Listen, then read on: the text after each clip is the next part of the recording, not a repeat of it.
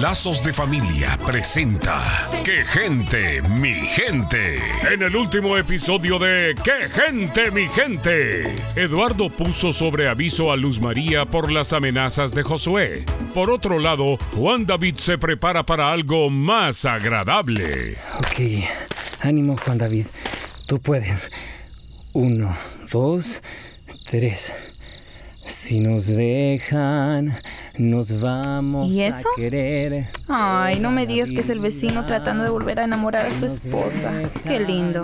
Nos vamos ¿Juan David? a vivir a un nuevo. Ay, tan romántico, Juan David. Eso me encanta de ti. Eres tan detallista. Si quieres otra canción, te la puedo cantar. Ah, ¿Te sabes la de la cucaracha?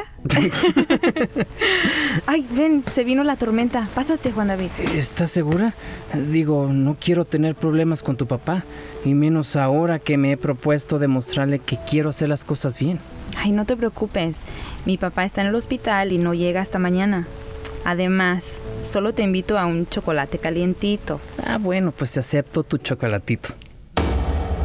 En ausencia de valores que promueven llevar las cosas con calma, la confianza y el apego emocional se forman rápidamente. Antes de evaluar si la relación es sabia, segura y buena, ¿qué límites puedes establecer para no dejarte llevar por la pasión del momento?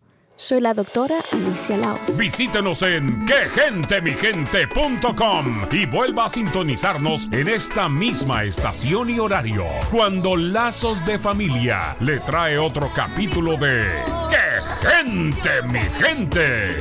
No se lo